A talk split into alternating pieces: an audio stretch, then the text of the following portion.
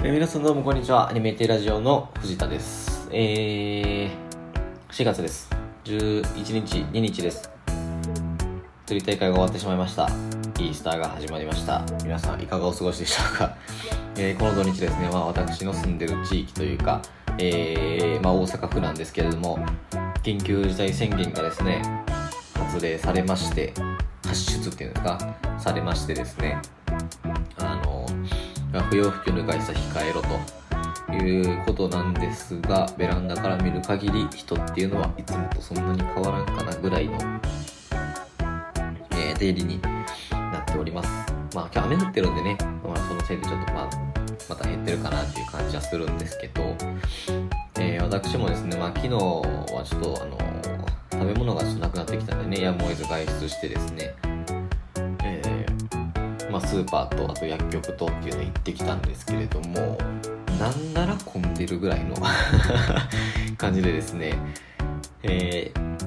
まあまあまあまああのサラリーマンとかねなんていうんですかねまあ一般企業っていうんですかいわゆる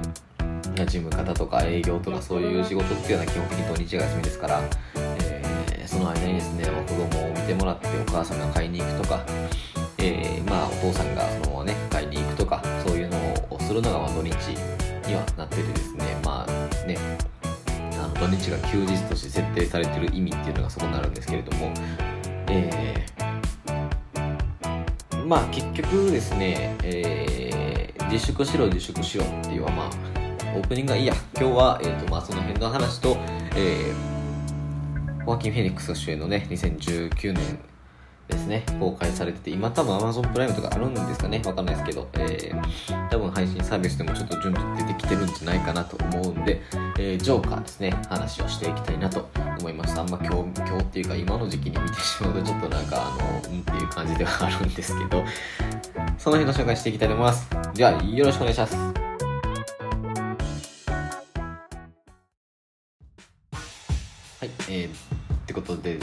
まあ、あの、今回オープニングちょっとまた、あの、一回撮り直してるんですけど、あのその撮り直す前のやつですね、ちょっとオズモポケットを私買いましてですね、外出した時にいっぱい持っていこうとか思ってたんですけど、えー、まあ、この感じなんでね、あんまり、その、外に出るな、みたいな 感じなんで、ちょっと家でですね、あの、11時半ぐらいからの映像をですね、やや撮りつつ、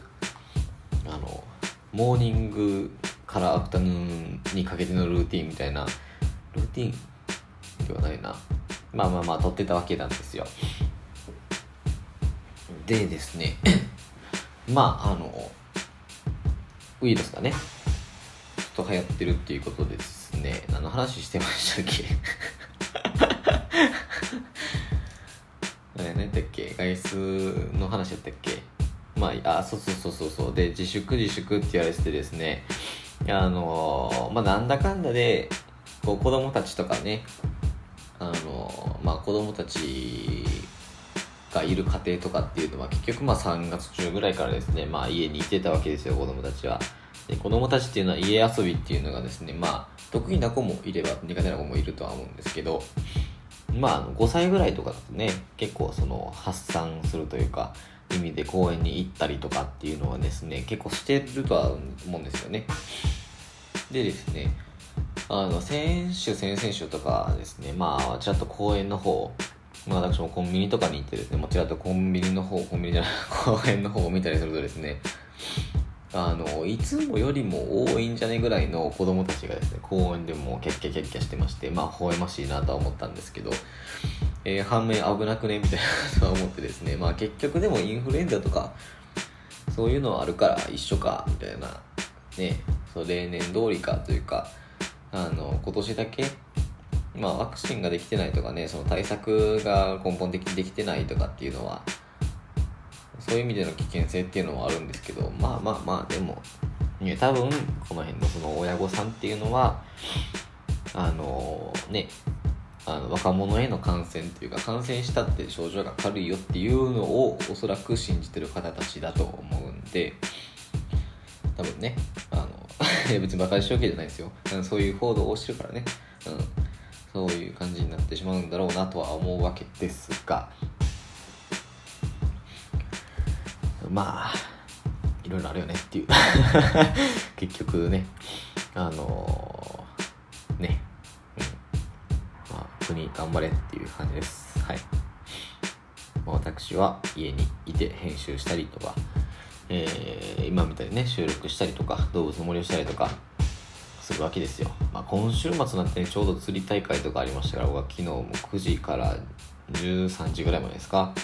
えー、前の日の夜にですね巻き絵300個ぐらい作ってこれはもう分かる人だけ聞いてもらったらいいんですけどあの巻き絵をですね300個ぐらいせっせこせっせこ作ってですねあの、まあ、3分間で釣った魚のね数かけ,、えー、かける1と、まあ、3匹以上だったらプラス2ポイントっていう感じだったんですけど、まあ、それをずっとやり続けてですね300ポイントで金のトロフィーみたいな、まあ、トロフィーどうでもいいんですけどあのまあ10ポイントごとにねポイント交換で家具がもらえたりみたいなのでですね干物が欲しすぎてちょっと海に飾りたってなったんですけど物がですね結局300ポイント390ポイントぐらい取ったんかなと思うった中で1個しか出てなくてええー、みたいな物欲センサー出過ぎではみたいなところは思ったんですけどまあ次の釣り大会がね7月の11日かなんか。多分7月の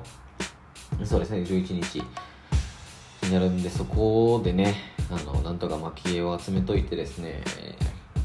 まあ紐の3つぐらいあと2つぐらい欲しいなっていう感じなんですけど。まあこれもどうでもいいですね。はい。えー、まあそんな感じでですねこの土日っていうのはもう今日なんかはね今日っていうかまあ今日まあ今日ですわ今日。当日収録当日配信なんで今日なんですけど イースターでねあのー、あれですよ。あの何だっけサイレントヒルのウサギみたいなやつが来ててですねあのイースターの家具を全部集めたらそいつの起き上がりこぼしのレシピがもらえてそれを作ったらその卵のステッキがもらえる。その卵のステッキのレシピがもらえるみたいな感じでですね。まあとりあえずそれももうとりあえず終わらせたんですけど、えー、あと株ですね。株を買って日曜日に株を買うってことは動物の森ってことですからね皆さん。僕は株あの株はやったことないですけど株はやったことあるんですよ。動物の森のね。えー、それをですね、まあ、30万分ぐらい買い込んでですね まあ我僕のね島は、えー、基本的には月火上がりみたいな感じなんで、まあ、2週間東京を取ってるとそんな感じで水木下がりの金曜土曜でやや 復活するみたいな感じの流れが若干続いてるんでまあえー、今日92で買ったんで120から40の間やったら売ろうかなっていう感じです。はい。3200なんでまあえー、30勝てたら10万なんですかね。うん。そうですね。30勝てたら、えー、30上がってたら10万勝ちぐらいなんで、えー、預金残高がこれで100超えるとまあ、あのやってる人からしたらですね。まあ、やり込んでる人からしたらなんか全然100万経ったのみたいな感じなんですけど、まあ、僕は時間操作とかしないタイプなんで、えー、そんな感じですね、まあ、ちょこちょこと集めていってるかなっていう、まあ、負けなければいいっていう、うん、あの株をやる時の鉄則としては負けなければいいっていう感じなんで、えー、今日92で買ったんですけど、まあ、92よりも上回ってる時にですね、まあ、売れば勝ちっていう感じなんで、はい。えー、そんな感じで。まあ、やっていけたらなと 思ってます。はい。で、あの、まあ、前置きが長くなってしまいましたけど、えー、まあ、今回もですね、まあ、そんなにちゃんとガッと調べてるわけではないんですが、えー、あの、ジョーカーをね、見まして、これがね、ちょっと見てなかったんって言われたんですけど 見てなかったんですよ。で、えー、ジョーカーは結構そのヴィラン的な人の中でも結構上位というかめちゃくちゃ好きなんですけどあの他のヴィランの人思いつかないんで あれなんですけどね。うん。あのまあ僕は基本的にその悪い方のやつが好きであのヒーローって言ってもこうダークヒーロー的なやつの方が好きなんですよ。うん。あのベノムとかね。そういう人、うん、が好きで、えー、まああんまりねその正統派ヒーローというかなんかその俺は正義のためにみたいなやつはですねちょっとなんかもうしんど脂っこってなるんで あのねあんまり好きじゃないんですけどそうなんです。そうなんですよ。ひねくれひねくれ野郎なんですよ。でですねまあジョーカージョーカーはヒーローではないんですよ。まああのゴッサムのねゴッサムゴッサムシティっていうところが舞台になるんですけどゴッサムのその低賃金というか低所得者層低所得者層とかですねそういう人からしたらですねこうイノベーションという革命をねバンと起こしましたっていう人で、まあ、ヒーローと言っても過言ではないのかなっていう感じなんですけどまあそれもね結局まあ誰目線かっていう主観によるものなんでねあの僕はジョーカーはヒーローだと思ってるタイプの人間なんで、まあ、ベノム、ベノムじゃないわ、ヴィランっていうね、イメージはあんまりないです。まあ、ヴィランですけど、しっかり、はい。めちゃくちゃ人殺し、ね。はい。っていうのでですね、まあ、ジョーカーはですね、あのまあ、今回のやつっていうのは、道化師の、まあ、派遣かなんかだと思うんですけど、まあ、ピエロのアーサー・フレックっていうやつが主人公でですね、で、えっと、監督がですね、トッド・フィリップス。ですね、あの、あれ、ハングオーバーとかの人ですね、結構コメディとかやる人なんですけど、まあ、なんとなく、こう、ぽい、ぽいなというか。うん、っていうところは結構あってですね、まあ、もともとコメディやってるけど、まあ、そういう感じだったよねっていう、あの、コンプレックスを持ってるやつっていうのが、こう、だんだんとね、ハングオーバーなんかは3部作でだんだんとこう成長していって主人公が成長していってっていうストーリーだったんですけどまあ仲間を得てね。うん。っていう感じだったんですけどジョーカーは仲間というか信頼してる人っていうのをどんどんどんどん失っていって下の方に下がってしまって逆ハングオーバーみたいな感じになってるんですよ。でまあその逆ハングオーバーになった結果えー、まあ名前も顔も知らないですね。まあみんな結構ピエロのマスクをねあのジョーカーがトップみたいな感じになってるんで、えー、ピエロのマスクとかをかぶってたりするんですよ。なんで、まあ、顔も名前も知らんやつにあがめ立てて祀られるみたいなあのラストになるわけなんですけど。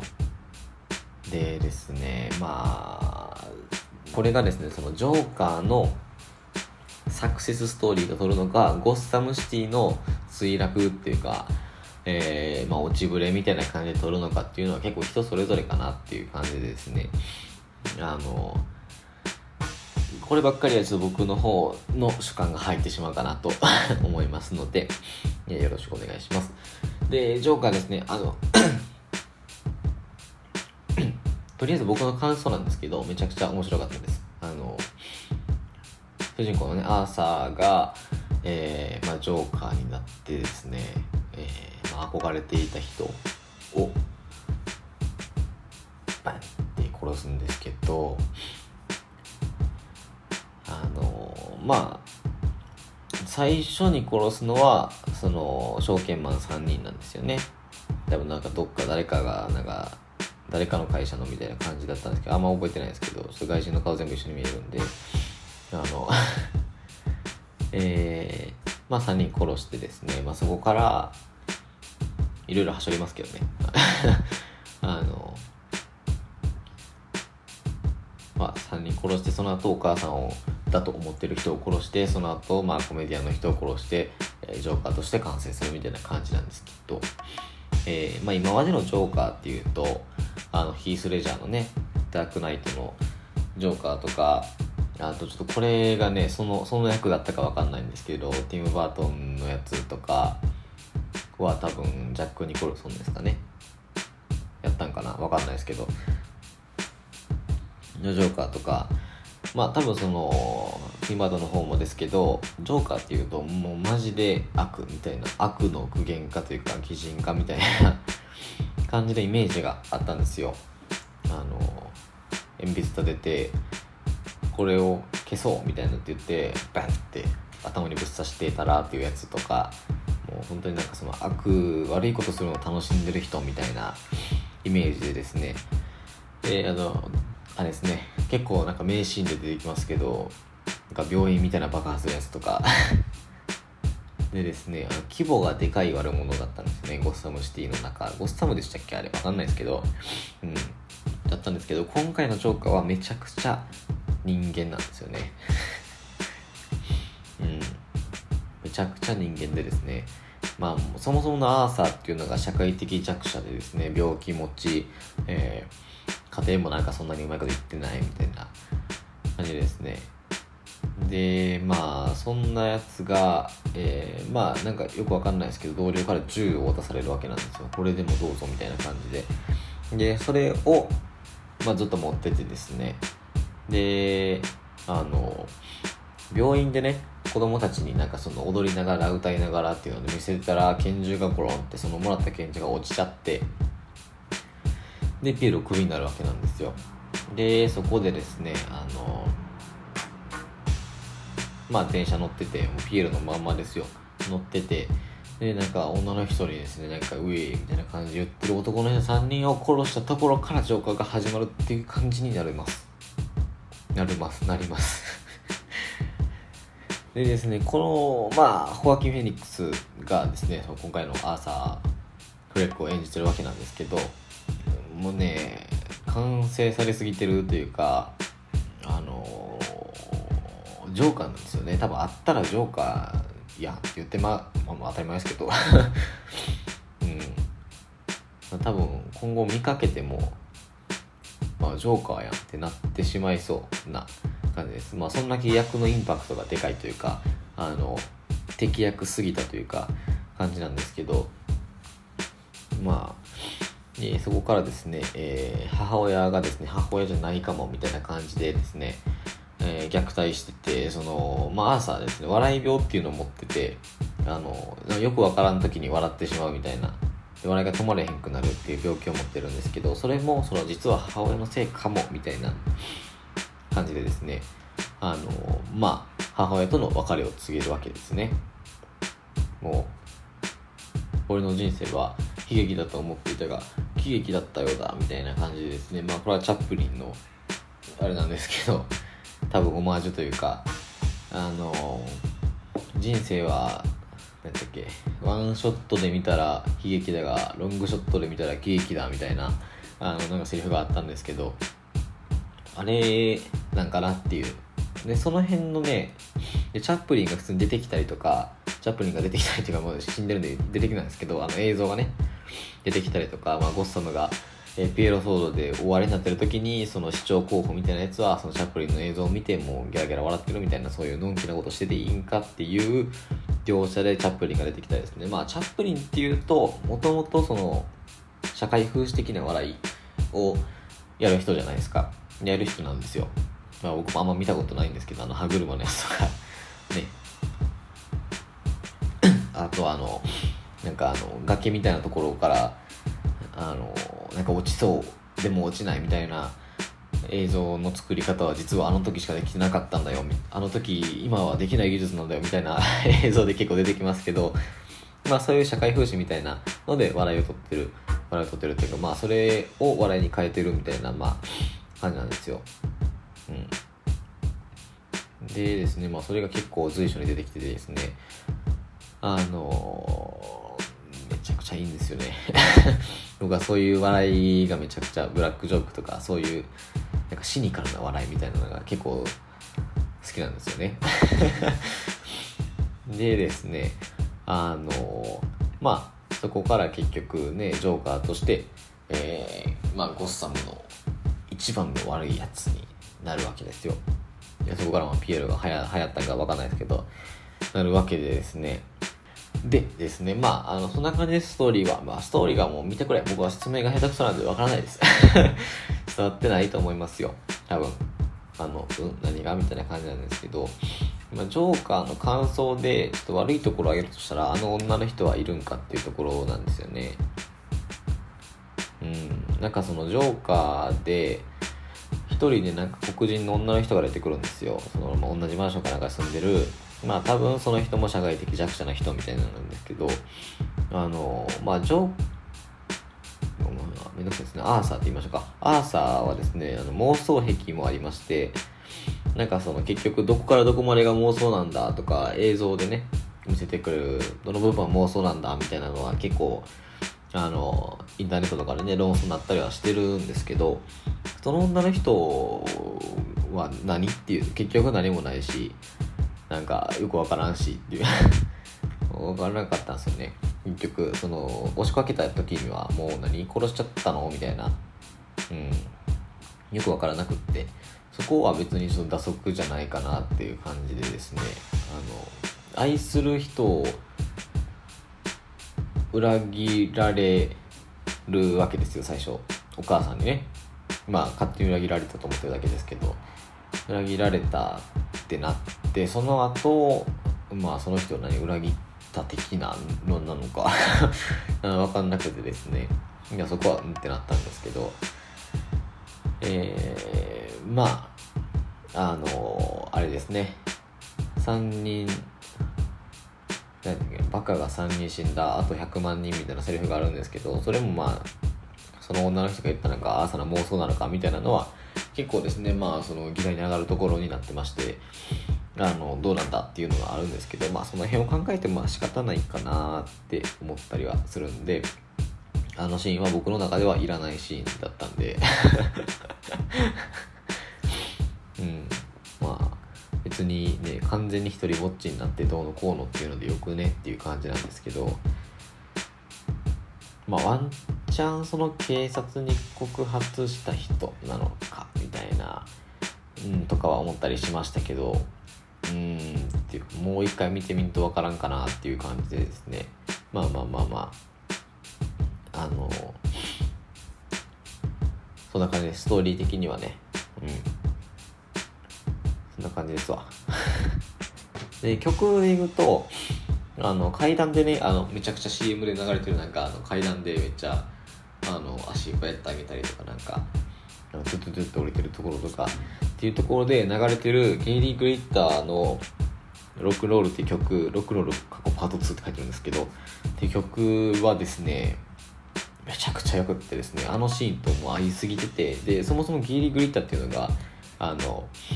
めちゃくちゃ犯罪者なんですよね。犯罪者というかまあ強人というか なんか売春とか児童売春とかなんか児童への性的虐待でみたいな書いてるんですけどまあそんな人がですねジョーカーが狂い切ってしまった時のバックミュージックとして流れてるっていうのはなんかその制作制制作的な意味でねこうなんか面白いなと思ったりですね。まあホアキン・フェニックスがアドリブで踊るところとかがあってですねジョーカー今回のやつは結構ダンスっていうのがあの、まあ、見どころになってたりはするんですけど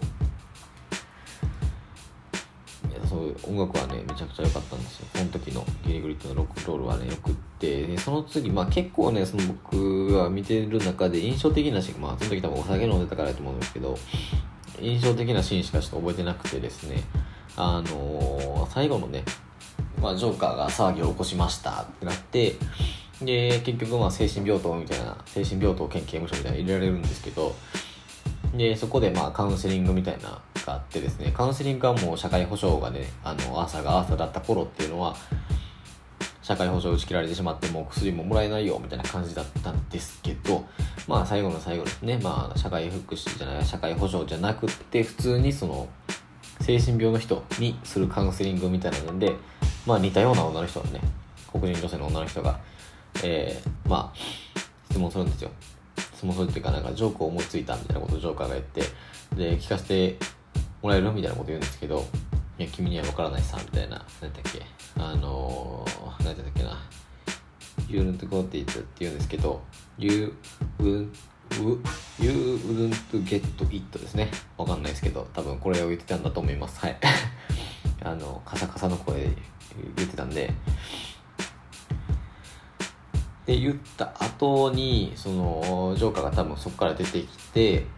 まあ、あの廊下をですね奥の方に向かって歩いていくんですけどそのシーンで流れてるフランク・シナトラフランク・シナトラフランク・シナトラなんかめっちゃ関西人みたいなんで フランク・シナトラって言ったらなんか関西人みたいですけどフランク・シナトラの「ザッツ・ライフ」っていう曲がですねもうべらぼうに良くてですねあのなんかカンカントリー的な わからないちょっとジャンル的に言うと僕わかんないですけどあのジャズとかカントリーとかそっち系のあのディーン・マーティンみたいな感じです。ディーン・マーティンの「エビバディ・ラブ・サマリー」みたいなそういう感じの曲なんですけど僕はね結構こういう感じの曲が好きであのたまにねたまにっていうかこの曲ジョーカー見てから毎朝聴いてるんですけど本当にいいですね。たまに聴きたくなる感じの曲でですね結構2週間ぐらい今 あの毎朝プレイリストの中に入ってるみたいな感じになるんですよ。でこの辺のね曲も集めたプレイリストもまあまたあのこれの配信しましたっていうツイートの釣りに下げとこうと思うんでよかったら「あとマカネメテラジオ」見てくださいね。はい、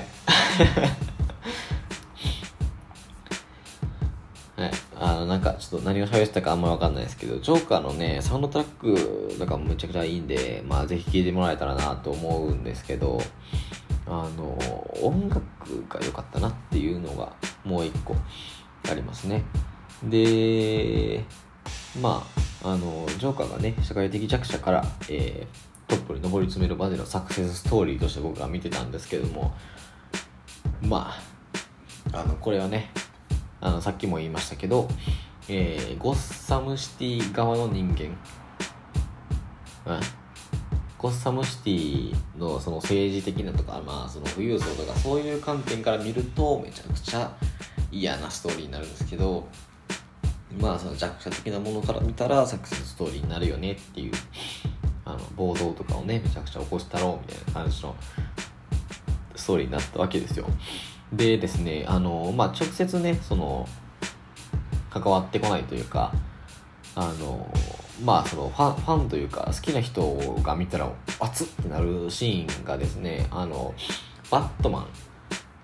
がまあまああのそもそもねバットマンの中のヴィランがジョーカーなんでバットマンももちろん出てくるわけですよ。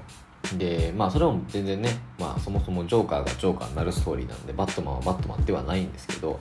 バットマンがバットマンになるきっかけの事件っていうのをジョーカーが起こしてるって、まあ、間接的にね起こしてるっていうのがあってですねそのアーサーがえっ、ー、とバットマンがねブルースっていう名前なんですけどまあまだ全然ちっちゃい男の子ですよ。10歳ぐらいの。でですねブルースのところに会いに行くわけですよ。で実はこのよ。そう実は兄弟かもしれないみたいな。そう。兄弟だったというか兄弟あのなわけですよ。父親が同じみたいな。多分ちょっとごめんなさい。解釈というかあの勘違いしてるかもしれないですけど実は兄弟だったみたいな。のがあってですねもうあっつって。で会いに行ってですねあのまあ接触するわけなんですよ。ブルース君とで朝が。でもうそのシーンがね美味しかったですね。はい。非常に。で結局その、まあ、バットマンになる